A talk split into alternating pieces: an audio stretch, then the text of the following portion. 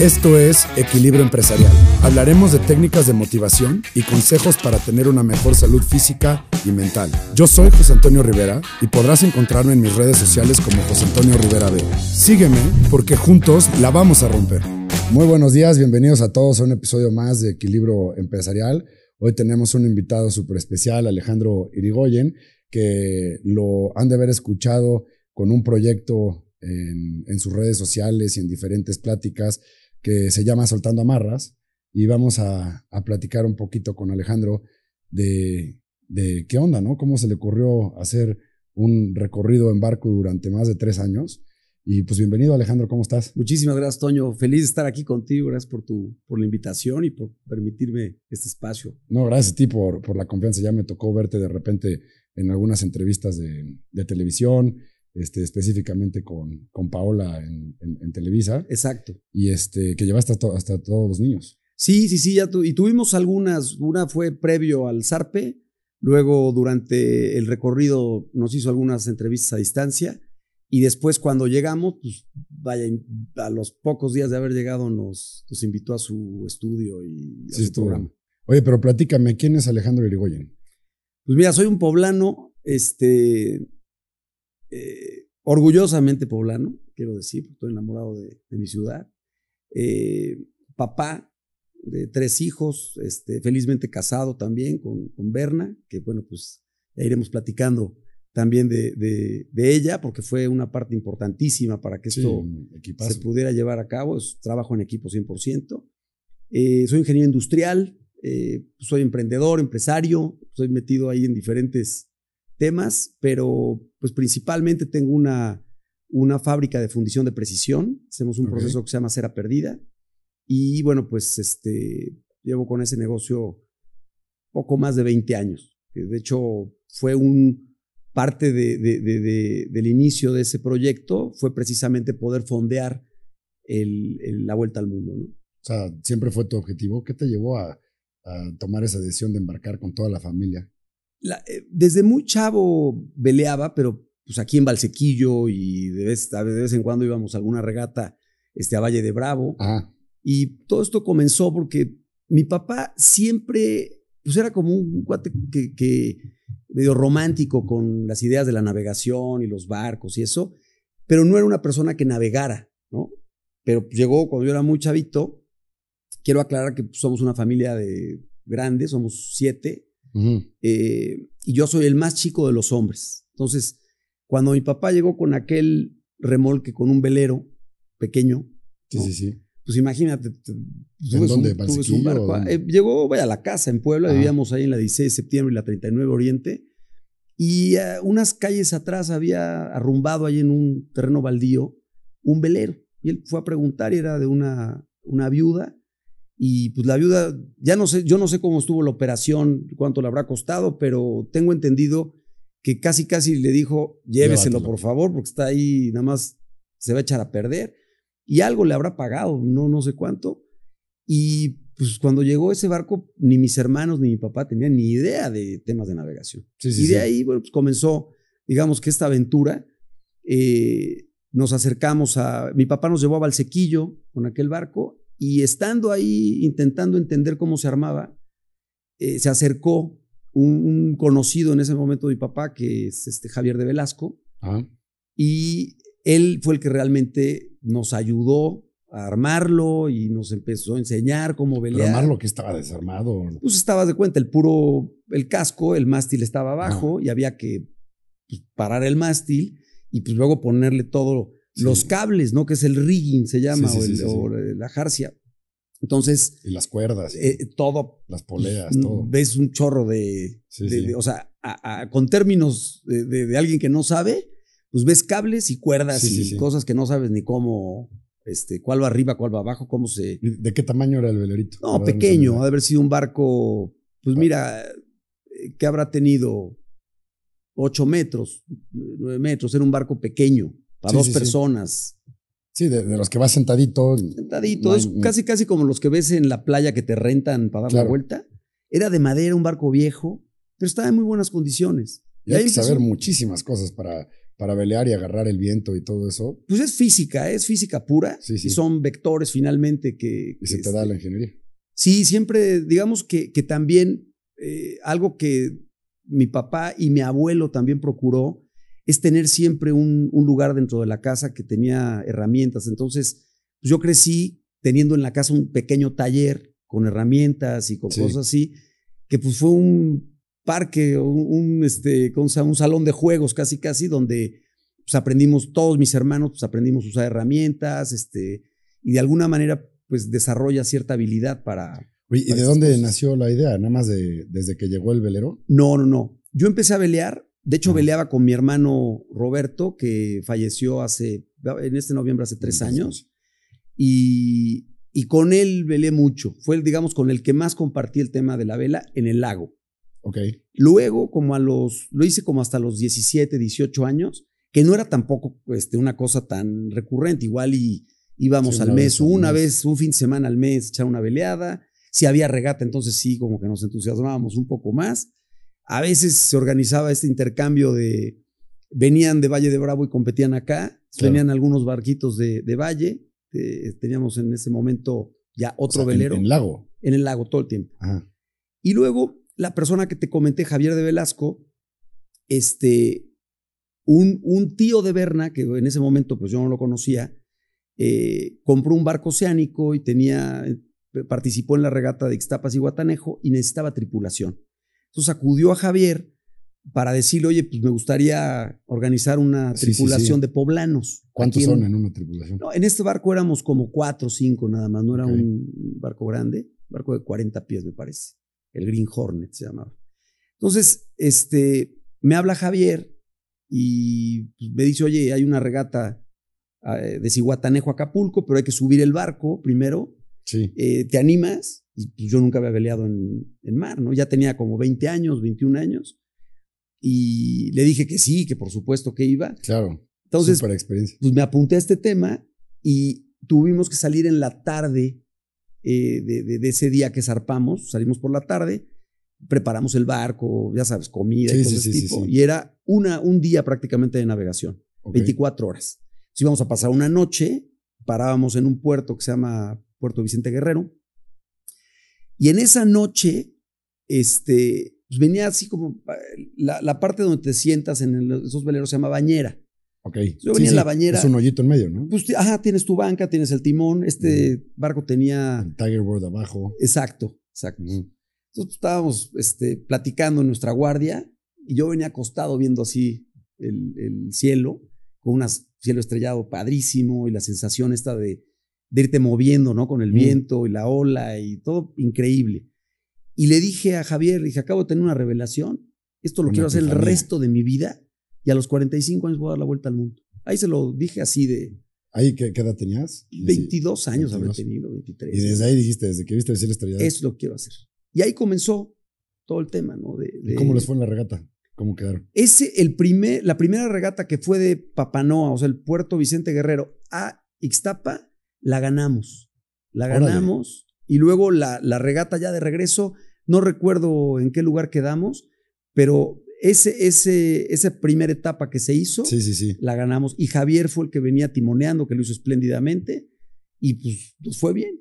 ¿no? Sí. Es- siempre es así. Esos sí son de volante, porque hay unos que son Tenía un- caña. Es que Ajá, con- eh, indistintamente puedes tener un barco de un tamaño, o sea, no, no, no depende del tamaño, el tipo de, Sí, sí, sí. de- de caña. Puedes encontrar un barco muy grande con, con caña Ajá. o el otro es rueda, rueda de timón. Sí, sí, sí, un- ¿no? de, los- de las películas, pues. Exacto. O sea, es, depende el ¿Y, estilo. y del seguiste barco. haciendo regatas después? o Sí, no? muchos años. De ahí, de este barco, luego estuve compitiendo en algunos otros equipos dentro del Club de Yates de Acapulco, que hasta la fecha siguen llevando el, el último fin de semana de mes.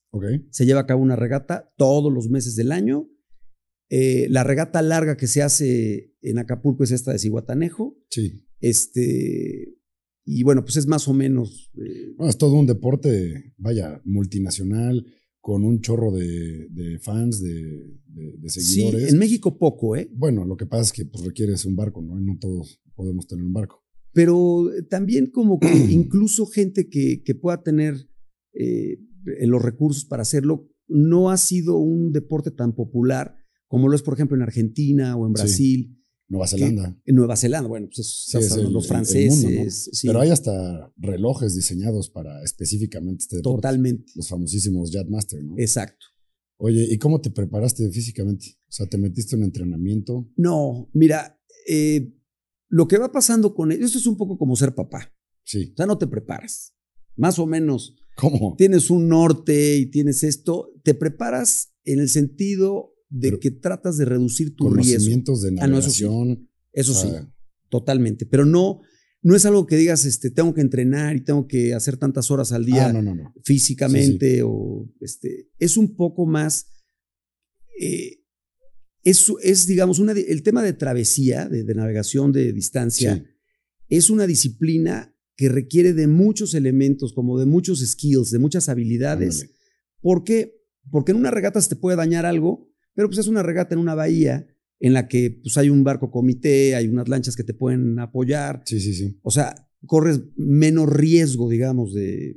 Pero cuando es travesía de distancia, pues tienes que resolver. Ahí no, no hay tlapalerías, no hay No, este, refacciones, no hay Sí, nada. o sea, hasta de carpintería le tienes que ser. de todo. O sea, de plomería porque un baño descompuesto, un motor Claro. que se te daña, algo que se te rompe. Conforme vas teniendo experiencia y vas navegando más, pues vas previendo ese tipo Claro. de fallas, ¿no? Un herraje roto, este, alguna polea que se dañó. Pero no habías cruzado nunca el Atlántico. No, el Atlántico no. Había navegado ya bastante. Y aquí es como en los aviones que trazas la, la ruta como en curva. Bueno, más bien, eh, a ver, los, los grandes océanos Sí. tienen los llamados eh, vientos alisios. Ajá. Los vientos alisios tienen un comportamiento como muy predecible y, y- y siempre están eh, en esa, arriba del. Ecuador, por ejemplo, tiene- van girando como las manecillas del reloj. Y debajo de- del Ecuador Sí, es en, sentado, en sentido opuesto. Entonces tú lo que haces es que aprovechas esos que les llaman vientos portantes y pues vas avanzando, digamos, con, con el impulso que te van dando tanto las corrientes como, como el viento. Y es la forma en la que cruzas. Casualmente, por ejemplo, se parece un poco cuando vas haciendo de América hacia Europa, Sí. parece la parábola a la de un avión, Ajá. Pero este, no, incluso... Que dicen que, o sea, el- el- en los aviones, el recorrido más corto no es la línea recta, No, es la curva. exactamente, hace una curva y aquí lo haces más por las corrientes Claro, y, para que no vayas a terminar en África, ¿no? Exacto, exacto.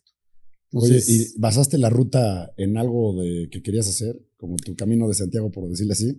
¿O Sí. basaste alguna ruta que digas, le voy a copiar a Cristóbal Colón o le voy a copiar a, a alguien? ¿O fue nada más no, así? mira, fue, fue una ruta, dentro del mundo de la navegación, fue una ruta conservadora. Precisamente porque venía con niños que no tienen experiencia y, y Berna, que tampoco era una navegante, este, digamos, con ¿Y a poco no experiencia. las entrenaste? Es que es muy complicado el tema de entrenar. Eh, si no es una persona que empezó a competir contigo y que se metió a regatas y que estuvo contigo, es muy difícil. ¿Y no pensaste echarte para atrás en algún momento dado? Jamás. Yo me acuerdo la primera vez que, que me lo platicaba, yo no me acuerdo ni, ni quién fue, me imagino que Alex, que apenas coincidiste con Sí, él en el, nos en el encontramos en el ¿no? aeropuerto, aventón. desde aquí empezamos el podcast, ¿no? Así me, así me puso Exacto. Alejandro. Yo me acuerdo que lo primero que me pasaba en, en la lista es cualquier urgencia médica que tienes ahí. Esto es, o sea, en el Atlántico específicamente, 21 días te recorriste 21, día el pa- 21 días el el Pacífico. Pacífico. Y, digamos, tuvimos también navegaciones de 18 días, que fue el Atlántico. ¿Y por dónde cruzaste? Eh, Del Pacífico al Atlántico. ahí sí, por ejemplo, lo que hicimos fue, sí planeé mi, mi cruce, subí un poco más, zarpamos de Acapulco, pero subimos a Vallarta. Ok.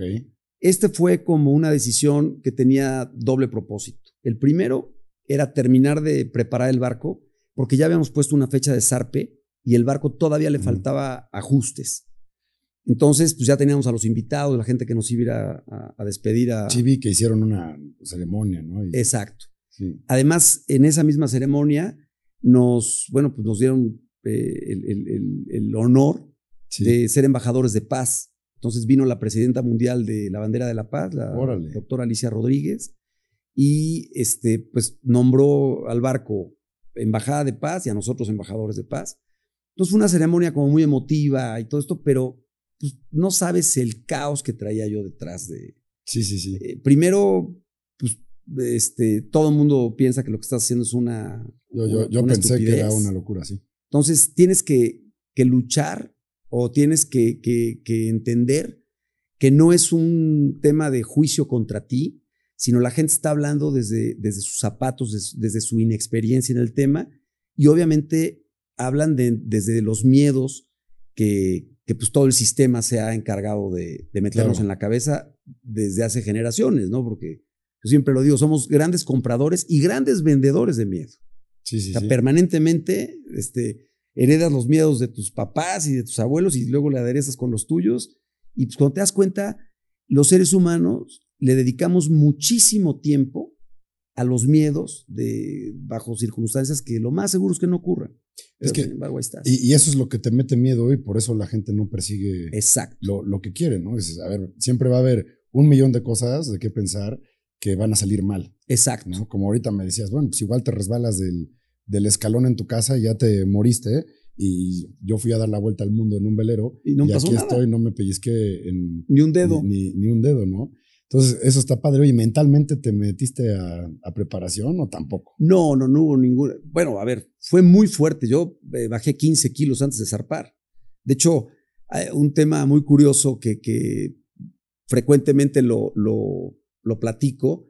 La gente siempre me pregunta qué fue lo más duro que me tocó o nos tocó vivir. Sí, eso sí lo. Y, y, pues obviamente la gente está esperando una respuesta de olas de 20 metros y Sí, sí, este, sí. tormentas. Y la respuesta es muy, muy simple y les sorprende. Digo, lo más difícil fue salir. Claro. Fue lo más difícil porque pues, te topas con un, juicios muy duros, muy duros, de gente que incluso ni siquiera conoces o simplemente te ubican eh, pues, porque te has visto en la vida, pero pues no, no saben nada de ti, o sea, eh, no tienen idea de si te preparaste o no, si tienes conocimientos o no. O sea, hacen un juicio muy, muy superficial y sumamente duro. Claro. Entonces, comentarios muy desagradables. Y desatinados, ¿no? Porque Muy pues, desatinados. ca- cada quien le tiene que ir como le tiene que ir. Exacto. Es como si yo eh, me atrevo a emitir un juicio referente al tema de los hospitales cuando no tengo la menor idea de cómo, Claro. cómo funciona. no, pero ¿no? siempre va a haber detractores. Siempre. Lo he platicado dos, tres ocasiones, que de repente pues hay gente que dice que- qué locura está haciendo este idiota Exacto. grabando podcasts si tiene una chamba estable en el hospital. Hay quienes pensaron que, que ya me había salido del hospital y estaba yo tratando de hacer otra, Buscándote la vida. otra cosa. Y no, y el chiste es eso, ¿no? Es, es, es concientizar de la Exacto. gente que cada quien tiene un proceso y tu proceso fue una aventura increíble. Exacto. Este, y mi proceso es escribir un libro en audio, ¿no? Este, eh, haciendo este podcast de diferentes capítulos y de diferentes ejemplos de personas que al fin y al cabo vencen los miedos de el por qué no y nada más se ponen a pensar en el objetivo, ¿no? Correcto. O sea, tal cual. Me platicó Soraya que dice, la vida se te mejora cuando piensas en el resultado que quieres en lugar de en el evento del suceso que te acaba de pasar. Está, eh, No. me, me gusta eso. Es- Sí, y él tiene un tema que se llama evento más acción igual a resultado ok, y luego pensamiento más sentimiento igual a acción. ok.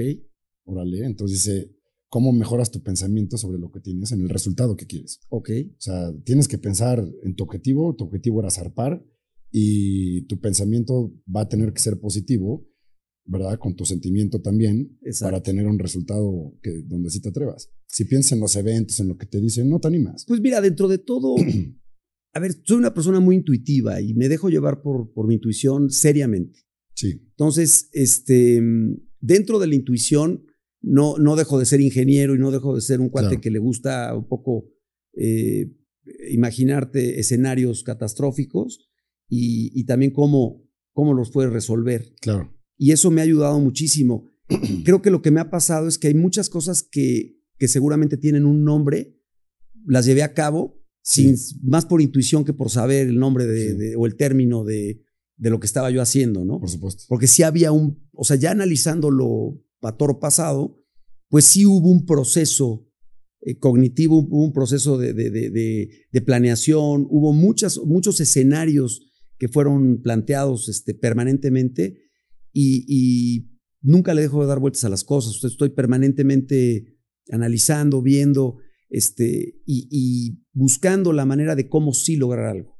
Entonces, Sí. eh, le busco, soy sumamente persistente en estas cosas y eso pues, me ayudó muchísimo a que pudiera yo No, es llevar que a es- cabo es una característica que necesitas, ¿no? Y Totalmente. que lo compartes con la gente que realmente cumple, cumple sus sueños, ¿no? Hay un dicho muy bonito que dice, el mundo está en manos de aquellos que no tienen miedo a perseguir sueños. Exacto. O sea, eso es, y los que no los persiguen, pues no están, no, no, no están en el timón, ¿no? Hablando de un poquito. Oye, platícame del barco, ¿cómo, cómo llegó a ti? ¿Cómo se llama? ¿Es él, es ella? ¿Cómo lo seleccionaste? Pues fue también un proceso eh, increíble porque cuando estás, cuando, cuando estás persiguiendo un sueño, llega un momento en el que el sueño te atrapa y tú ya no manejas.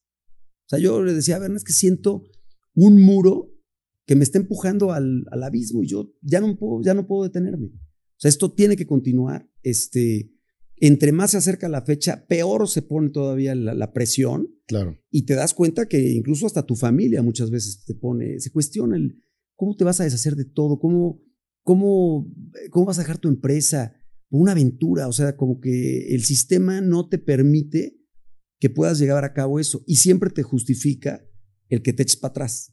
Pues claro, Claro. hiciste lo correcto, qué bueno que no te arriesgaste porque la vida y eso, tus hijos. Y aquí pues, llega un momento en el que tanta gente te está diciendo que estás mal, que te llegas a cuestionar y, y- y si no tienes bien claro tus, tus, tus- pues, el ímpetu que quieras meterlo, el empeño que quieras hacer y, que realmente es algo que, que quieres lograr, pues es muy fácil que, que te salgas. y así como, como ejemplo, ¿cuál fue una que te haya movido el tapete de madres? ¿Será que sí o, o mejor la, le paro? Pues, por ejemplo, alguna vez me acuerdo que eh, mi papá me, me preguntó, me dijo, "Yo no- me- ¿estás seguro de esto? O sea, es una locura. No entiendo cómo has hecho todo tu proceso de la empresa y, y tienes gente que está trabajando contigo y vives bien. No entiendo por qué puedas hacer a un lado todo y decidir meterte en una situación de este tipo, ¿no? Eso es mi, mi papá.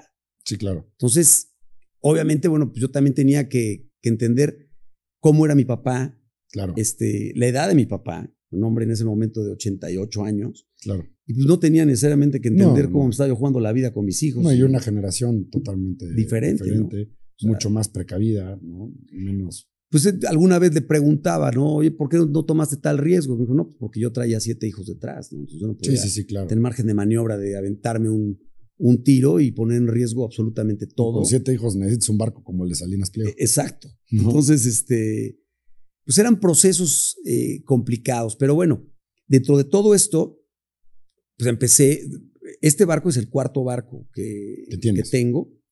Eh, obviamente quiero aclarar que nosotros no somos una familia de, de- de fortuna económica ni nada por eso, hemos sido gente de trabajo eh, y, y, pues la vida que tenemos ha sido resultado realmente de esfuerzo y de, de chamba y crecí dentro de eso, ¿no? Y tuviste que vender un chorro de cosas, me imagino. pero no lo, lo vendí porque era una buena oportunidad. No lo vendí para irme. Eso sí estaba muy bien planeado. Yo vivía de mi sueldo. Y, y dentro de todo esto, la idea es que la fábrica continuara pagándome mi sueldo para que yo siguiera teniendo mi día a día derivado de mi sueldo. Claro. Un- ese era mi ingreso. Pero realmente no es este, que haya yo quemado todas las naves y, sí, sí, sí, sí. sí. para, para gastármela en esto, porque eso sí hubiera sido una completa estupidez. Empezar, voy a cumplir en unos días 50 años, imagínate regresar a, a- a- pues, no A tengo volver a empezar. nada. Entonces, no, mi patrimonio o el patrimonio pequeño que, que habíamos logrado, realmente no se tocó. Este, eso siguió.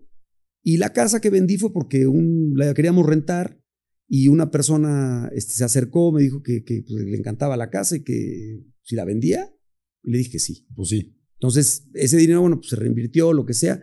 Y, y de alguna manera, pues ese es el patrimonio, ¿no? No Sí, sí, sí. vendimos los coches porque ¿para qué quieres un coche Exacto. Se te va a estacionado? se te va a echar a perder. Exacto, es la camioneta de Berna o mi coche, pues los truenas y ya está, ¿no? ¿Y, Pero y cómo seleccionaste el barco por fin? ahí te va. Fue todo un proceso. O sea, yo incluso iba buscando un barco eh, distinto. La marca que yo buscaba era un Swan, un barco muy Ajá. resistente. Eh, es como el Aston Martin de los veleros, ¿no? El Swan. Un barco caro, pero yo buscaba un barco de segunda mano. Y seguro. Entonces, muy seguro, muy resistente. Como bien sabes, seguramente has escuchado que de pronto te puedes topar en el mar con, pues, con un tronco flotando, con un contenedor. Hay una película que se llama este, Todo está perdido, Ajá. que... Vaya, no me había puesto a pensar en eso. Es Nada más le falta. Por ejemplo, en un temporal, en un barco de carga, se mueve durísimo. Entonces. Hay muchas de las, de las ocasiones se pierden contenedores que en su mayoría se hunden al fondo, ¿no? Se van a pique, pero dependiendo de la carga que tiene el contenedor, puede flotar. Por ejemplo, hay muchos que traen chanclas madera. o tenis, o las, los que traen televisores, que ahora ya son muy delgados los televisores y viene la caja con mucho unicel, flotan. Entonces quedan semisumergidos y tienes un contenedor de 40 pies lleno de, de- de material. ¿Y tú vas a qué velocidad? No, vas, a, vas como en bici, ¿eh? tú vas a 5 nudos o que son 9, 10 kilómetros por hora. Pero el problema está en que se juntan fuerzas, que es el peso del barco. Por ejemplo, en el caso de nuestro barco pesa 30 toneladas. Entonces, eh, te topas con un contenedor y con la esquina del contenedor le, Le pegas, pones pues, te hace un hoyo.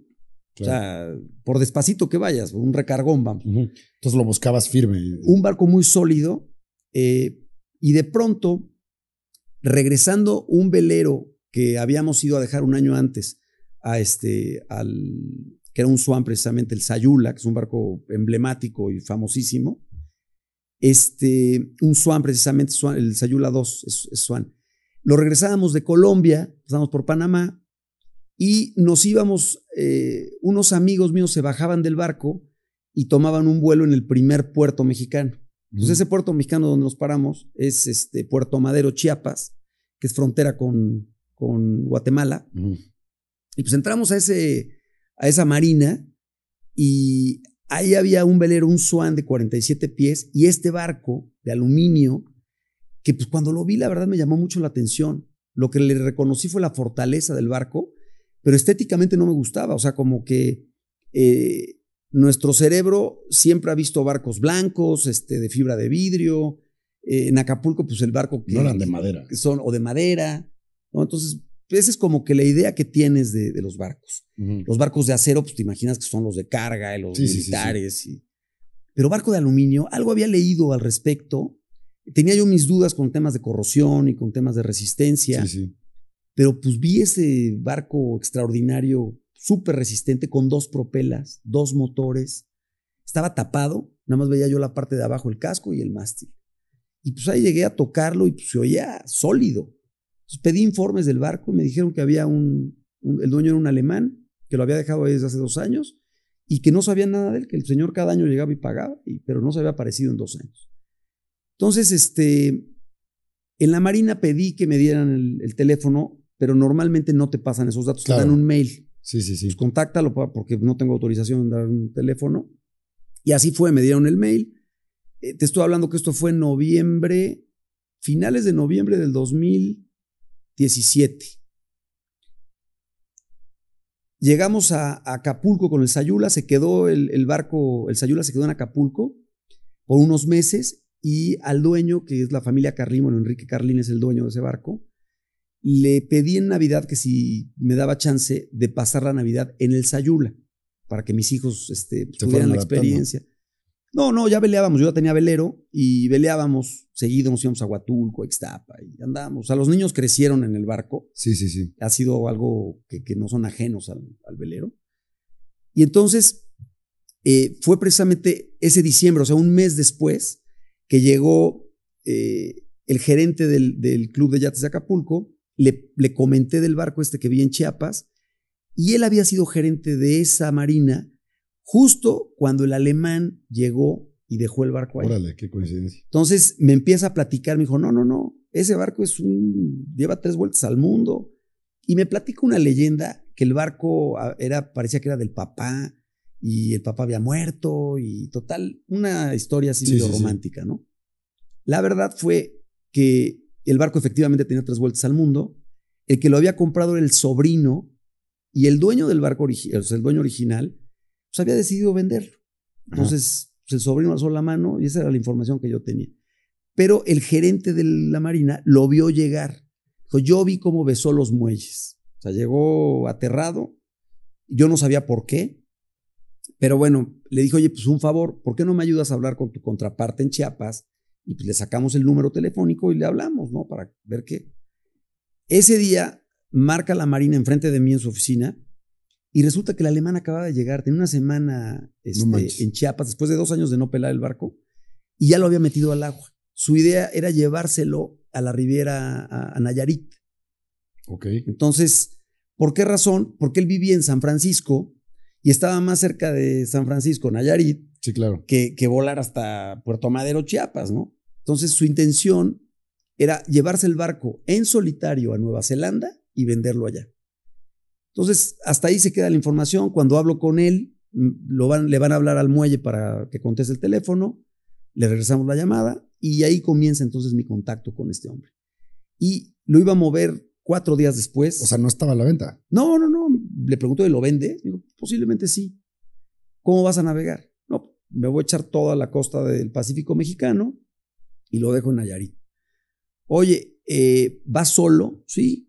Pues mira, si me das la oportunidad te puedo acompañar, conozco muy bien la costa y creo que te puedo ayudar este, a navegarlo. Y pues, platicamos, vemos qué, qué opciones hay y, a ver si llegamos a un, a un buen acuerdo, ¿no? Pues órale, te espero aquí el sábado. Y salimos el 5 de enero del 2018. O sea, lo vi en, en noviembre de 2017. Unos meses después, dos meses y cachito después, ya estaba yo en Chiapas arriba del barco. Y pues yo no sabía con quién me iba a topar, ni quién era el cuate. Sí, sí, sí, no lo ubicabas. Eh, fue un poco raro desde el principio porque cuando le pregunté que le digo, oye, también cocino, quieres que lleve algo, tú vienes de Alemania o no sé de dónde, te puedo ayudar con eso. No, no, no, tú tráete comida para ti, yo resuelvo mi tema y por mí no te preocupes. Ah, qué raro, ¿no? Porque normalmente pues, tratas de hacer equipo. equipo y ahí lo vi como muy tajante y pues llegué y me dio mi, un camarote. Y pues la verdad es que fueron, sí, llegamos el 11 de, enero del 2018 a, al club de yates. O sea, este cuate se iba a ir solito. Solo. Pero ahí fue donde me di cuenta de cuál era la problemática. Hay una zona, bueno, el Istmo de Tehuantepec, ¿no? Eh, pues es durísimo, durísimo. Te toca un norte de, que entran por Veracruz y prácticamente queda franco la parte más angosta del país, que es el Istmo. Entonces, ahí lo que pasa es que el viento se acelera y luego se hace una especie como de, como de, se abre el viento y la técnica para pasar eh, el Istmo es pegado a la costa. ¿Por qué razón? Porque es como una esprea que la boca donde sale el viento es, sale con mucha fuerza, pero es tan bajito el mar que es poca ola y es menos distancia que si te vas a pasarlo más, más adentro, digamos, mar adentro, mm. porque entonces ya lo que tienes de, de, fuerza es muy amplio. Puedes pasar varios días de, navegación en condiciones rudísimas con oleaje muy fuerte, cosa que no sucede si te pegas a la costa. Pero el pegarte a la costa va en contra de lo que muchos navegantes pueden pensar, ¿no? Dicen, no, pues voy a la zona baja y si hay una piedra o si hay un... Entonces, dentro de, vas como en contra de lo que la, la lógica o el sentido común te indica. Y este hombre me pregunta, me dice, oye, ¿por dónde eh, lo cruzamos? Le dije, pégate a la costa. Y él me contestó, no, mi intuición me dice que me siga derecho. Como yo estaba probando el barco, dije, no, pues, pues mételo a lo rudo, a ver qué, qué pasa, ¿no? No, hombre, nos metimos, empezó la ola durísima y empezó muy, muy fuerte las condiciones. Y el cuate se puso verde, verde. Y me dice, que este, ¿qué hacemos? Digo, pégate a la costa. Entonces viramos, fuimos frente al viento, nos pegamos a la costa y efectivamente la ola pues, comenzó a bajar y pues estábamos a menos de una milla de la costa. Y este, y pues, la ola, estábamos tal vez en cinco metros de profundidad, entonces la ola era muy bajita. El efecto del viento seguía siendo muy fuerte, pero ya la ola no te estaba sacudiendo, ¿no? Sí, sí. Entonces lo que hace es que reduces tu superficie de, de vela la dejas a lo mínimo que, puedes controlar y con eso navegas. ahí vi cómo se calmó. Luego tuvimos otro acontecimiento así también fuerte y, lo vi otra vez que se ponía verde. Y me dice, es que me sienta mal la comida. Entonces le dije, no, no, no te sienta mal la comida, tú vienes asustado. Y me dice, pues sí, te tengo que confesar algo. Me dice, tengo ataques de pánico y es algo que, que no sabía que tenía. Entonces ya me empieza a platicar qué fue lo que le pasó en aquella vez que llegó. O sea, ya se empezaron a como enlazar las historias. dijeron que llegó apanicado. Entonces me dijo, no, es que me descompuso el piloto automático, fue el primer ataque de pánico que tuve y tal. Entonces dije, bueno, ¿y cómo piensas llevártelo a Nueva Zelanda en solitario? Digo, perdóname, pero te vas a suicidar, güey. O sea, vas a acabar aventándote al agua. O sea, esto no lo puedes hacer solo. Veo que, que, que conoces el barco, que tienes muy buenas habilidades como navegante, pero de nada te sirven si con un mal clima este, te, te da un, un ataque de esta magnitud, ¿no? Entonces por ahí empecé como a, a, a, hacerle ver que, pues, que lo que estaba pensando era un sueño que no tenía ni pies ni cabeza. Sí, tuvo que haber sido entre tres o cuatro, ¿no? Exacto. Entonces ahí empezó realmente, le ofrecía yo algo y luego le, le, propuse desde comprárselo hasta rentárselo. Este, a ver, déjame dar la vuelta y te lo regreso equipado y tú ya te lo vendes y, o sea, todas las opciones que se me pudieron ocurrir durante esos cinco o seis días que estuvimos navegando, se las planteé. Y haz de cuenta, cuando se las decía, me decía, ay, pues no es mala idea. Y a las pocas horas me decía, no, no, no, no, yo creo que no. Entonces, llegó un momento en que me desesperé, dije, a ver, este cuate viene dándome a tole con el dedo. Sí, sí, sí. Y este, y lo mandé por un tubo. Literal, dije, a ver, ya no hay negociación, ya no me interesa el barco, y ahí muere. Total, cuando nos bajamos en Acapulco, este, yo la verdad ya no estaba nada, nada contento con, con la situación. O sea, no había clic con él. No hubo clic. En ese momento no hubo. Y a la mañana siguiente yo este, dormí en otro lugar, él se quedó a dormir en el barco. Y a la mañana siguiente que yo ya me regresaba a Puebla, estaba desayunando a las 8 de la mañana en el club y llegó y me dice, oye, ¿puedo sentar? Sí, en claro. el club de yates. En el club de yates. Y ahí me, me dice, oye, pues es que ayer pusiste un espejo frente a mí y no me gustó lo que vi, tienes toda la razón. No pude dormir toda la noche dándole vueltas a, a esto y pues creo que lo mejor que puedo hacer es venderlo. Sigue tu oferta en la mesa. A ver, oye, espérate, ¿estás seguro de lo que estás haciendo? Sí. Pues órale. Pues va, le hablé al gerente, me ayudó, eh, hizo él un, pues hicimos una especie como de promesa de compraventa, uh -huh. la redactaron en el club, firmamos los dos y el que quedó como, como el este, pues, intermediario de la operación, ¿no? Eh, o el, el, este, ¿cómo se llama? El árbitro fue el gerente del club. Ajá. Entonces los papeles se quedaron en resguardo, el resguardo del club. Yo lo que le dije es, te doy la mitad ahorita y en un mes te lo liquido, pero quiero revisar que los papeles y que todo esté sí, en sí, orden. Antes de, pues órale, va. Se quedó él ya ahí dos o tres días, ya obviamente como invitado, y yo me regresé a Puebla. Obviamente cuando yo me regresé, pues todavía no me caía el 20 de que Ya ya, tenía barco. ¿no? Lo que había estado buscando durante tantos años Sí. ya tenía el barco adecuado, además, sumamente resistente y sobre todo, este barco lo que, lo que me ayudaba era a cubrir la falta de experiencia de mi tripulación. O sea, ¿Por qué? pues porque es un barco muy resistente, que te brinda mucha seguridad, que lo puede manejar una sola persona, Ajá. eh, tiene muchas Bueno, asistencias. sí, claro, si este cuate se iba a ir a Nueva Zelanda. Exacto. Oye, ¿y seguiste en contacto con él después? Sí, no, no, bueno, a ver, además nos podríamos pasar aquí horas platicando Sí, de todas sí, las cosas que ocurrieron. Hay una anécdota fantástica, fantástica, que es cuando conozco, bueno, en repetidas ocasiones yo le pedí el teléfono del tío, que, que es el que lo construyó, porque tenía dudas del barco y quería eh, pues, consultar cosas. Y él lo que me dijo fue, este, mi tío ya está muy mayor y no quiere que lo molesten, ya no quiere saber nada del velero. Bueno, yo con esa idea me quedé. Como buen alemán. Entonces tuve que hacer una labor de reingeniería y tratar de, de analizar cómo había pensado el cuate que lo había diseñado para entender por qué le había puesto esto o el otro, por qué el ganchito estaba aquí y no aquí, por qué le había puesto ese techo y no un hardtop. Este, y no me atrevía, digo, merecía todo el respeto del mundo un hombre que había dado tres vueltas al Claro. en ese barco y nada más eso faltaba que yo, ya no, aquí no va y le quite y le ponga Sí, algo sí, sí, distinto. sí. Entonces, eh, digamos, salí con el barco cambiándole únicamente las cosas que, que eran eh, 100% de seguridad. Por ejemplo, todo el tema del rigging, los cables que sostienen el, el- el mástil, se los cambié, los puse nuevos.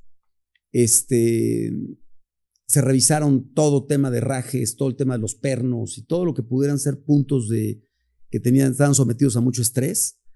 Y pues con, con la idea de que el barco pues, estuviera tal cual, pero con esos elementos nuevos. Claro. Eso fue lo único que me atreví, digamos, a, a modificarle o a, o a ponerlo nuevo. Le metí equipo de última tecnología, le metimos este teléfono satelital de última tecnología. Este, el radar estaba muy bueno, el piloto automático era nuevo. Entonces, pues el barco estaba. Ya no es el mismo que se le descompuso. No, no, y hoy está mucho mejor que cuando zarpó. Entonces cambiamos cubierta, cambiamos mil cosas ya en la marcha. Pero lo curioso de esto es que llevábamos ya más de la mitad de la vuelta. Estábamos en Phuket, en Tailandia. Y en una bahía se acerca un señor en un dinghy y me pregunta que si ese era el Ceute Dern, que se llamaba el barco originalmente. Digo, sí. Digo, ¿conoces a señor Froman? ¿Cómo crees? Me dice, yo soy el señor Froman. O sea, el dueño original que lo construyó reconoció su velero y no era el alemán este, que ya no quería saber nada de esto. O sea, al revés. Eh, el cuate, pues, la última noticia que tuvo fue que su barco estaba en Chiapas, metido en la selva y arrumbado. Y de pronto se lo encuentra con una familia. Bueno, yo estaba solo en ese momento, pero pues imagínate, o sea, se cuenta que había. las probabilidades son cero. Cero. Cero. Sí. O sea, y en Phuket. Y solamente había una posibilidad, que él reconociera el barco. Claro. Porque yo nunca vi una foto de él. Pero no le cambiaste el color ni nada. Nada, no, era de aluminio. Pero sí le metí, cuando lo compré se ve, como todo es aluminio, no tiene ni pintura, se ve rudísimo. Entonces, para suavizarlo un poco, porque parecía barco militar, le pusimos una, una tira de, de sticker, de, calcomanía este, de vinil, blanca. Y eso como que lo suavizó un poco. Entonces, este... O sea, no te encantaba. No, es que cuando lo veías era un barco rudo, o sea, decías, ¿qué es esto? Sí, sí, sí. Y no sabía lo que tenía en las manos realmente. Y obviamente llegas al club y todo el mundo te dice, ¿qué es eso? ¿Y ahora cómo se llama el barco? Se llama Aldivi, que son las primeras dos letras de los nombres de mis hijos. Alexa, Diego y Vital. Aldivi. Oye, ¿cómo era un día normal? Así. Mira. Había una rutina. Es muy rutinario. El barco es sumamente rutinario. Hay dos, dos vidas, digamos. Una es mientras vas de travesía, mientras vas navegando. Y la otra es cuando estás en un puerto o estás en una marina. Que ya te bajas y. Sí, que ya haces tu día a día. Eh, ahí es cuando te das cuenta que dejas de ser turista, te conviertes en viajero. Entonces, ¿qué es un viajero? Pues es un, una persona que de alguna manera se va mimetizando con el ambiente. ¿Por qué? Pues porque tienes que resolver problemas del día a día que no lo haces como turista. Por ejemplo, como turista no vas a comprar eh, tornillos, este, no vas a una carnicería, no vas a la zapatería. por todos tus víveres. Ah, tienes que ir, conoces al del mercado, conoces al del pan, este, te vas a cortar el pelo, pues, conoces al peluquero. O sea, cosas que normalmente no haces. Un baño de agua caliente. No, fíjate que nos acostumbramos en el barco a bañarnos en el velero todo, y teníamos agua caliente, ¿eh? el barco es cómodo. Es un camperzote. Sí, sí, sí. Así tal cual es. Como, o sea, con regadera, todas las comodidades. Sí, pero, a ver, el baño, por ejemplo, nos bañábamos afuera, en la popa del barco. Porque si te quieres bañar en el baño, pues es un baño pequeñito que tu regadera es la misma llave que tienes en tu lavamanos. Entonces tú jalas la, llave y tiene una manguera adentro. Entonces la jalas y es manguera como las de los micrófonos del microfonito que ponen las regaderas, igualito. Entonces, cuando tú te estás bañando, mojas todo. O sea, mojas el lavamanos, mojas el excusado, mojas todo pero está hecho para eso. Sí, sí, sí. Entonces es incómodo porque pues, estás, prefieres al aire libre. Enjabonas la pared y te pones a sí, y cuando te hagas, estás, ya sabes, te enjabonaste la, este, todo. Todo, todo, todo, todo. Entonces es, eh, luego lo tienes que secar, entonces terminas más sudado por secarlo después de bañarte que si estás afuera. ¿Pero qué hacían? O sea, te despertabas, bueno, me imagino que tenían que cubrir turnos. En, de navegación es como que te dormías al mismo tiempo. Bueno, en el Pacífico, por ejemplo, sí, eh, a ver, lo primero que te pasa es que empiezas a dimensionar el tamaño del mundo. Claro. Y también empiezas a dimensionar tu tamaño. Y ahí te das cuenta cómo no somos absolutamente nada en el planeta. Sí, es una hormiga o menos. Entonces, em, por ejemplo, en 21 días del Pacífico no vimos un solo barco, no vimos un avión. O sea, vas solo. Sí en tu radar o en el plotter puedes ir viendo barcos que tienes a la redonda, pero puede estar a 150 millas, o sea, no lo ves. Y eso, pues, obviamente, pones tus alarmas de proximidad y si entran en un radio X que tú, tú lo puedes este, modificar, Ajá. suena una alarma de que tienes un barco que va entrando, digamos, en tu perímetro. Sí. Entonces eso te permite que, eh, vaya, te puedes ir a dormir si quieres, ¿no? Este, yo me iba a dormir muchas veces. ¿Así? Sí. ¿Y no le pasabas el timón a nadie? No, porque traes el piloto automático. Ah, ya. Entonces el 80% de la navegación en el, en el radar. y suena. ya. Pa, pa, pa. Hay una serie ahorita que este, lo mencionaste. Eh, ¿Viste Yellowstone o has visto Yellowstone? De Mm. Kevin Costner. Sí, creo Pues- que sí. Tiene varias. eh, tiene una de 1800 y otra de 1920, creo que se llama. Y la de 1920 es, ha de ser como su abuelo, Ok. el, el abuelo de John Dutton, que se va a África a matar jaguares, este, y chitas y todo esto, que, que se comía a los turistas. ok. Entonces este cuate era como la película de guerras, ¿no? Era el cazador que contrataban ahí para cualquier Sí, un cazador blanco que anda ahí en. ajá. Ándale. Y en- entonces la tía se mete en problemas y le dice, oye, tienes que regresar porque nos van a quitar el rancho. Y eso es lo más importante que tienen este, la, la familia esta. El Dutton, ¿no? patrimonio. Sí, claro. Entonces emprende un viaje, a los que no lo vieron pues ya se los voy a regar, pero a- em- emprende un viaje con un pescador que se encontró ahí, pero el pescado estaba enfermo. Entonces él estaba de guardia, se ve que no tenían los radares, y se, se les muere, ¿no? Y de repente, así como dices, cosas que no se imaginaban, de repente pasan por, me imagino que ya al norte de, de África, y se encuentran un barco abandonado, que le llaman barcos fantasmas, ¿no? Y es un buque flotando ahí va. flotando, Sí, sí, sí pasa, sí puede y pasar. este eso. les pega, ¿no? Les pega y se voltea el barco, entonces pues ya te imaginas ahí el capsizing y se tiene que ir al timón y no sé qué tanta cosa, está buenísimo. ¿no? Lo, Pero, lo voy a ver o sea, porque. es nunca viste una cosa de esas. A ver, el riesgo existe.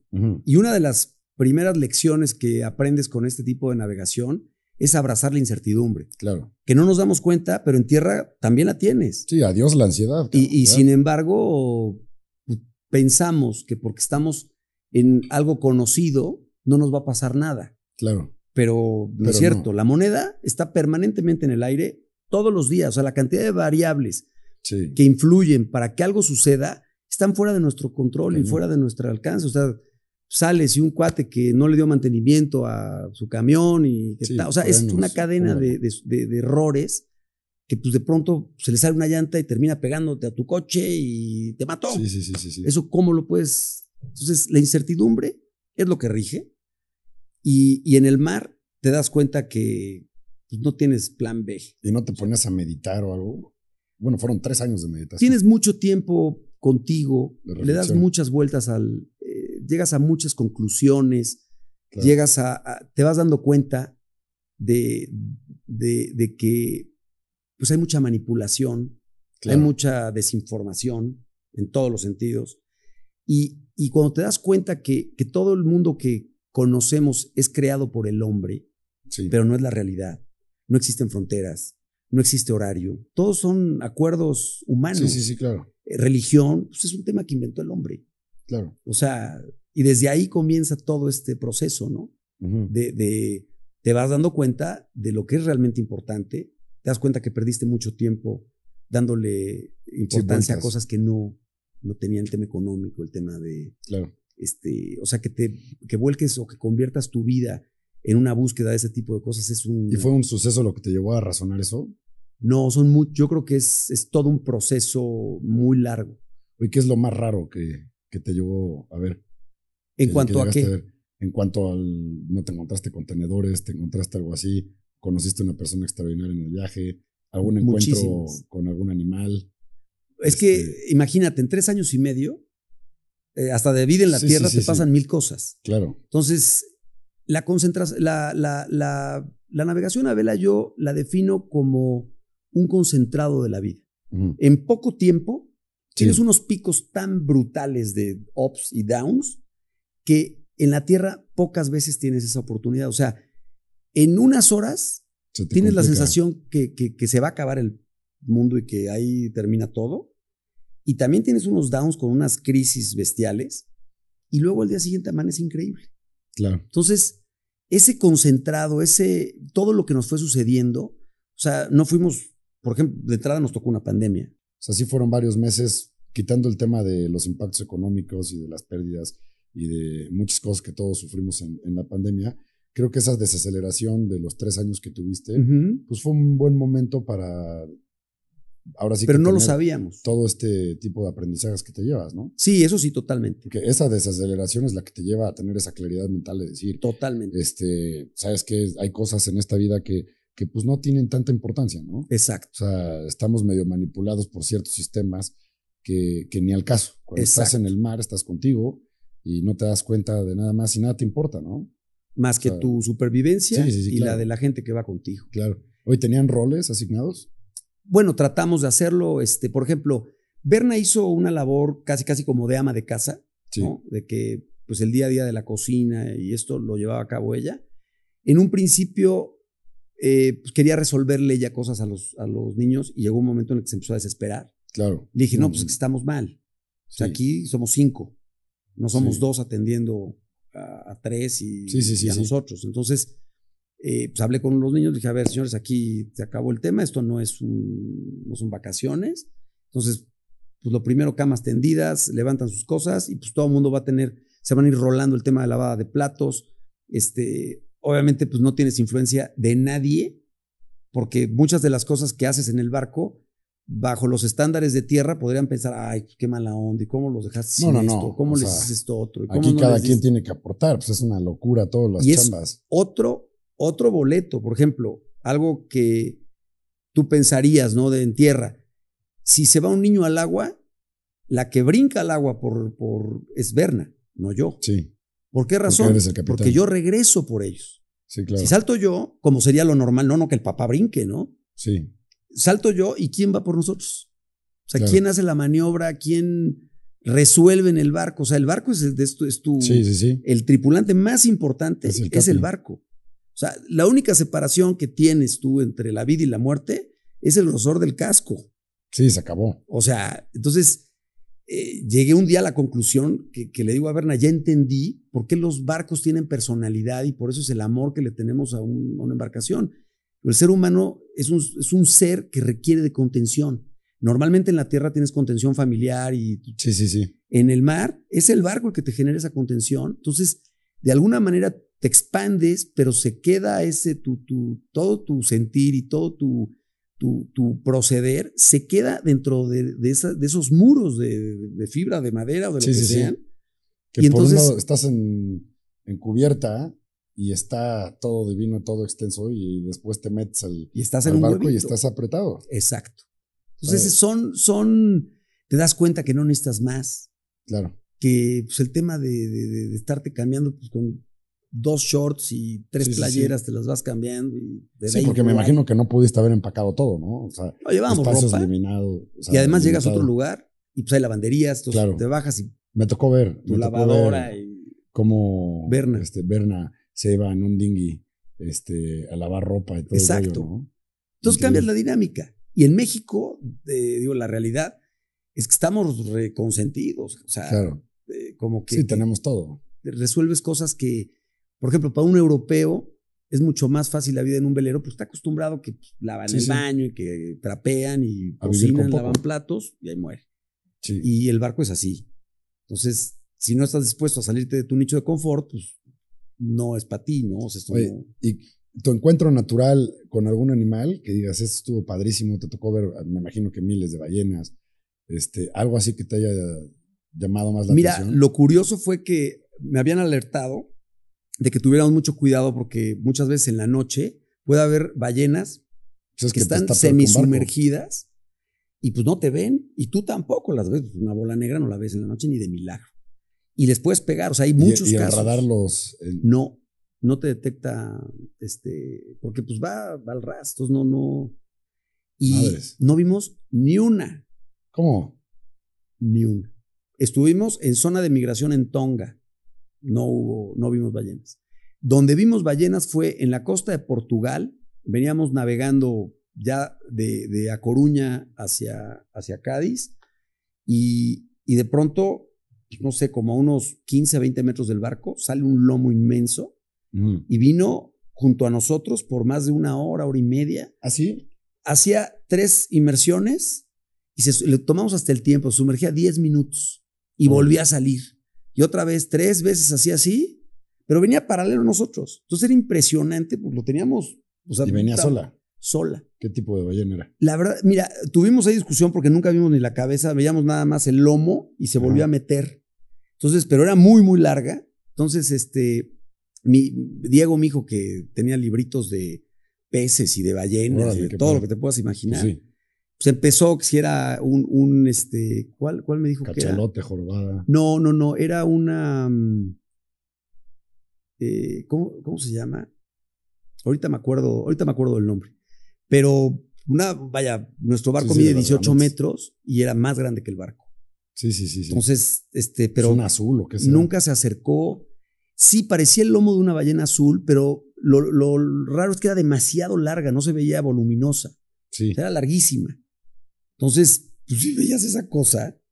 Oye, ¿algún sustito de estar nadando por ahí? Porque me imagino que de repente te puedes echar un clavadito en algún. Tiburones, por ejemplo, muchos tiburones de arrecife no, te hacen nada. Ajá. ¿Cuáles son este, Son como los. Eh, los black tip y white tip, porque tienen la puntita de la, de la, de la aleta este, dorsal. O sea, no tocó ver un tiburonzote. Eh, buceando, sí, tiburón martillo, este tiburón tigre. ah, o sea, te ibas a bucear ahí. Claro, buceábamos. Este, pues es que estás pasando por los mejores spots de buceo del mundo. Claro. Entonces, ya estás ahí. Oye, cuando trazas tu ruta, me imagino que hay lugares donde dices por temas de seguridad, como estas películas de piratas, por aquí no podemos pasar.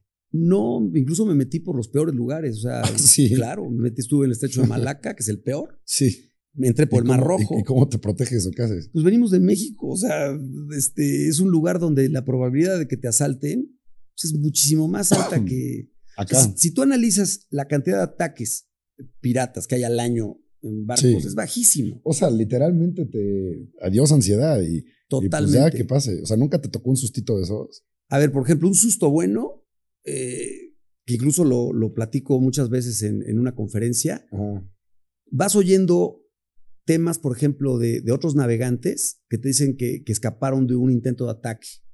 Y decía, ¿cómo escaparon? Ya sabes, como que te empiezas a cuestionar. Y veníamos navegando por la costa de Sri Lanka, en el Océano Índico. Y de pronto en el radar veo un barco que venía en sentido opuesto a nosotros. Y cuando lo pasamos, o sea, cuando estábamos paralelos a ellos, no los veías eh, a simple vista, viraron y nos empezaron a seguir. Nos empezaron a seguir por seis horas. ¿Cómo crees? Pero había cosas que me, me hacían pensar que no era un ataque porque el mar estaba muy, muy fuerte. O sea, había mar de fondo, había mucho oleaje, las condiciones eran fuertes, yo venía 100% veleando y ellos venían nada más un nudo más rápido que nosotros. Entonces nos empezaron a dar alcance poco a poco, poco a poco y los esperé. Obviamente me preparé, eh, bueno, pues traíamos ciertas cosas, todo el tema de las bengalas, este, con mis hijos les dije, a ver, si abren fuego, se meten en esta zona del barco, les están protegidos. No, no, yo, yo este, en aquel entonces estaba, venía armado para protegerme. Y entonces, bueno, pues a ver qué pasa. Con los binoculares vi que estaban siete personas en el barco ya cuando los tuvimos a, a distancia. no te pueden decir nada en un puerto que traigas pistola? Bueno, a ver, eh, en todos los puertos te preguntan, ¿no? ¿Y qué dices? Sí. No, no, bueno. Pues, muchas veces, o sea, al venir con una familia es como poco eh, pensable que vienes armado. Claro. ¿No? Siempre hay las dos vertientes. Por ejemplo, los europeos te dicen que no vengas armado. No, pues es que en, otro país puedes tener permiso de acá, puede estar registrada. Pero hasta pues cierto punto una escopeta, por ejemplo, que pues, es algo que, o sea, no, no llegas con un arma de asalto. Claro. ¿No? Pero, eh, los, por ejemplo, los americanos te dicen que vayas armado. Sí, claro. Yo soy partidario de esto porque pues, estás en medio de la nada. Entonces, digo, también existen posibilidades de que el ataque pues llegue un tipo con un cuchillo o con algo que te puedas defender. O sea, si llega un este, equipo preparado y con armas de asalto y eso, pues no tienes absolutamente nada que hacer, pero bueno, pues este, por lo menos vas reduciendo tu...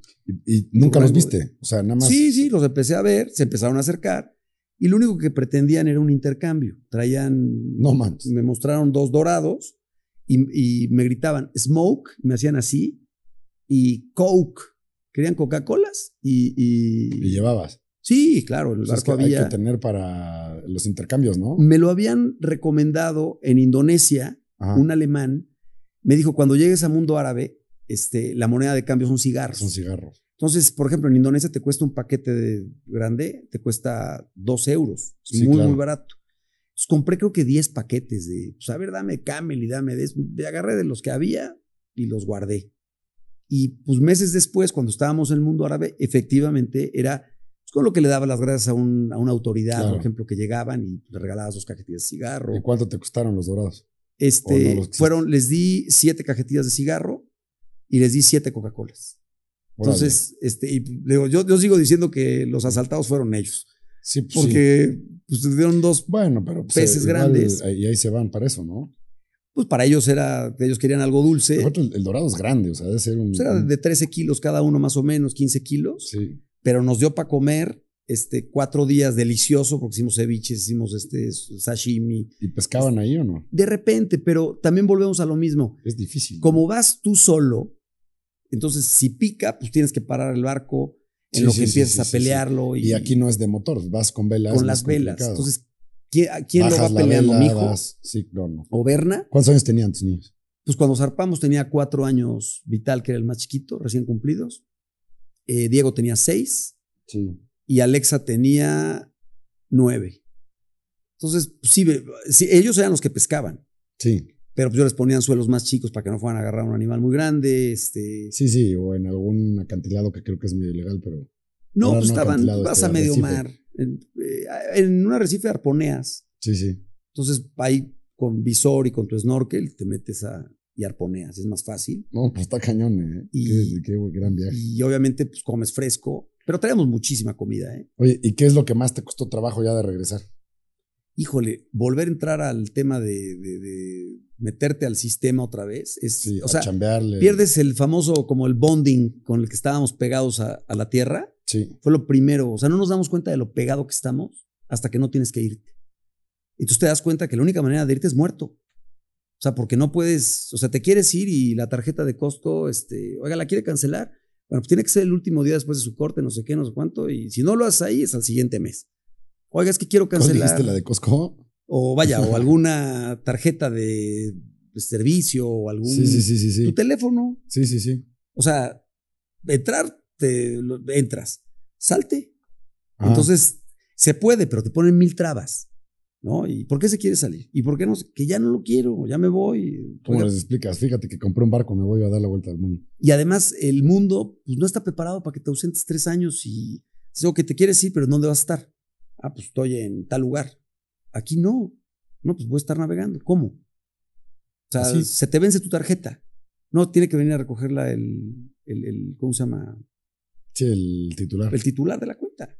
Oiga, no, pues es que estoy en, del otro lado del mundo y le mando a alguien. No, o sea, no podemos hacer esto. Oye, y ahorita me decías que van a, bueno, ya, ya grabaron, pero material para hacer un documental. Exacto, estamos viendo. ¿Para cuándo crees tú que salga? Yo espero que ya máximo el próximo año esté totalmente terminado y lanzado, Ujú. pero ¿Ya cerraste con quién? ¿Casa productora y es que hubo un, un- unos, bueno, el hijo de un gran amigo mío, este, se acercó a nosotros, estudió, estudió cine en Estados Unidos en una super universidad, y el cuate traía ideas muy frescas y las, vaya, entonces eh, yo tenía la intención de hacerlo, ellos llegaron y pues prácticamente hicieron toda la labor, llevaron, mandaron camarógrafos en tres ocasiones este, que nos alcanzaron. Entonces ¿Y estuvieron llevabas algunos tú días. cosas para grabar? ¿GoPros? ¿Qué Nosotros nos dieron cámaras Handycam, Ajá. nos dieron GoPro, este, y mucho con el celular. Y hoy en día, bueno, pues ves que ya no es exactamente la cámara de cine forzosamente, sino puedes hacer. Sí, sí, los iPhones ya traen una camarota, ¿no? Entonces, Berna documentó muchísimo. Eh, tenemos una cantidad de material. Y hasta la brutal. fecha lo siguen trabajando. Sí, porque esto no ha parado. no. O sea, vamos a continuar navegando. Hay proyectos, obviamente, ¿no? Entonces, eh, la verdad, eh, esto, lo que estamos buscando es exactamente qué enfoque le vamos a dar al, al Claro. documental. Que no sea pues, la familia que le dio la vuelta al mundo, sino todo lo que hay detrás, eh, todo lo que es el, el- el camino para llegar a este, a este punto es, yo creo que mucho más enriquecedor que la misma vuelta. Sí, sí, sí. O sea, porque fue todo un proceso de, o sea, mucha gente, por ejemplo, pues, pensaba que Berna era pobre mujer, sumisa y abnegada que está siguiendo al idiota de su marido, ¿no? Pero no era eso. Sí, sí, sí. O sea, alguna vez lo dije, le dije, yo creo que fui mejor vendedor que navegante, Digo, y seguramente no te tiraron de barco porque eras indispensable. No, no, Pero no, ha de, ha de haber visto Claro. dos o tres ocasiones que ya, Muchas. pues, ¿cómo te encierras? A mí eso era lo que alguien me decía. ¿Cómo se te ocurre meterte en un barco chiquito durante tres años y medio con tu señora? ¿no? Y dices, "Güey, está muy fea la pregunta. Pero, está cañón, ¿no? Pues es que, ¿cuántos eh, matrimonios no reventaron en la pandemia bueno, claro, por por, estar estar viviendo en, el, en, el- en su casa? Sí, pero el barco tenía solución por la proa, ¿no? Pues te bajas, este, a ver, todo en la vida está como lo, cómo lo, cómo lo tomas. Entonces, y eso en la pandemia fue muy claro. claro. Pudimos vi- verlo con un tinte catastrófico y, y pensar que se había acabado ya el juego. ¿Por qué? Pues porque de pronto te encuentras en el Mar Rojo en Egipto, sin poderte bajar, sin poder hacer nada, y te avisan que la fábrica la tienen que cerrar, y lo primero que hago es cerrar la llave de mi sueldo y pues ya no tenemos ingreso. Claro. ¿Y ahora qué vas a hacer? Entonces, lo analizas y dices, oye, espérate, pues está de la fregada, no puedes tomar un avión. Ahorita mencionaste que también te tocó la, la muerte de tu papá, ¿no? También, bueno, vas viendo ocho meses, por ejemplo, mi hermano estuvo con un tumor en el páncreas, que pues el proceso fue muy doloroso para toda la familia, ¿no? Y tú estás sin poder este, regresar, sin poder venir a ver a nadie. Y hablaste mucho con él. Muchísimo. No, a ver, no dejamos temas pendientes. Eh, vas cayendo Pues también está, en está increíble cuenta. cómo tampoco decidiste regresar. Obviamente es la decisión correcta la que tomaste. Totalmente. Pero ya estás ahí, no, no podías cancelar todo. Mira, una cosa que llegué a una conclusión fue qué tanto, una cosa es el dolor y otra cosa es el sufrimiento. ¿Qué tanto del sufrimiento humano es determinado por el sistema y qué tanto es real? Claro. ¿Qué pasa, por ejemplo, así como festejas tu nacimiento, qué pasa si una sociedad festeja la muerte? Claro. Como van a Hay llegar. varias. Claro, claro que lo hay. Entonces, depende dónde creciste y bajo qué influencias de, de- de- de mentalidades, de filosofías, de todo esto, es el resultado de tu sufrimiento. Entonces, eh, si quieres hacer una cosa de cortarte las venas, pues puede ser un drama del tamaño del mundo, o lo puedes ver como algo natural, como lo es la muerte. Y lo que llegué a aparte no está pensar, en tus manos. pues, ¿yo qué hago? O sea, ¿o él qué hace para no morir? Pues nada. Es algo que nos va a tocar. A todo es una realidad. La única que tienes realmente es esa. Y los impuestos. Y los impuestos. Entonces, este, el tema de la muerte, pues lo que llegué a la conclusión es, a ver, los disfruté muchísimo. Tuvieron una gran vida los dos. Y estoy seguro que si hay un cielo, están ahí. Claro. Y punto. Así de fácil y así de sencillo. Oye, ¿los extrañas? Por supuesto que los extraño. No hay día que no. Y sí pensaste en regresarte, me imagino, ¿no? No. ¿No? Incluso llegué a pensar que, que mi papá me hubiera dicho que, que eso no se hace. O sea, lo que empiezas lo terminas. Y eso Claro. es eh, principio de orden. Mucha gente, por ejemplo, bueno, no mucha, tres personas en España nos ofrecieron quedarnos, ¿no? De, oye, pues quédate aquí, aquí este, trabajas con nosotros, o vemos qué, qué armamos. Yo fui muy tajante, le dije, yo no estoy viviendo de mi país, soy enamorado de mi país, y lo que tengo es un proyecto de vuelta al mundo, lo voy a terminar, y una vez que lo termines y decido venir para acá, ya es otro boleto. ¿Y ahora qué sigue? Pues ¿Cuál es mira, tu siguiente paso? Eh, te digo que, que cuando llegamos a, a México, pues nuestra realidad cambió. Claro. Entonces, en- primero te das cuenta que, que había gente que quería navegar con nosotros. Empecé a utilizar eh, el barco para llevar gente a un arrecife que está ahorita, bueno, está frente a, mm, a la costa de Progreso, que se llama. Alacranes. Y pues empecé a ver que había mucha gente que quería vivir esa. Sí, experiencia. claro. Este, y, y, pues de alguna manera se convirtió en una forma de mantener los costos del barco, que no, te- que no sea un barril sin fondo, porque Claro. Sí, sí, sí, cuesta. y- sí. Oye, Entonces, que se pague solo de alguna manera, aunque en ningún momento estamos pretendiendo hacer fortuna por el estilo. Y eso pues, nos está abriendo la oportunidad también a, a diversificarnos un poquito y a ver si y existe gente la que no conoces. Muchos lo que no los conocía. Y O sea, se suben y también es una si- experiencia. Si, si de repente digo, oye, me quiero apuntar al, al siguiente viaje, Vente. este, hay un fee y vámonos. Exacto. Y el fee realmente es sacar los costos, porque tampoco lo estamos Claro. haciendo con un plan de, de- de- de un negocio que. Que no sería mala idea, ¿eh? Claro. Ah, pero hay muchos temas de charters, por ejemplo, hay mucha gente que renta su barco. claro. Pero pues no es lo mismo que digas, oye, pues llévame a la roqueta, dar una vuelta y regrésate, a que te vayas con, este, generalmente vamos Berna y yo. Entonces, pues, el tema de conversación, hablamos de muchas cosas, hablamos de historia, hablamos de geografía, hablamos de, toda la narrativa del viaje. Claro. Y pues hay gente que, que, está como muy ansiosa por, por saber qué, cómo se decide eso, cómo se hace o cómo llegas a, a realizar un proyecto de, esa índole, ¿no? Claro. Está, está padrísimo, Alejandro, la verdad, que mil felicidades de, de, este proyecto que como dices, no hay que buscar el no, hay que buscar siempre el sí. Y llegando a eso, para terminar, ¿tú qué consejo le darías a la gente?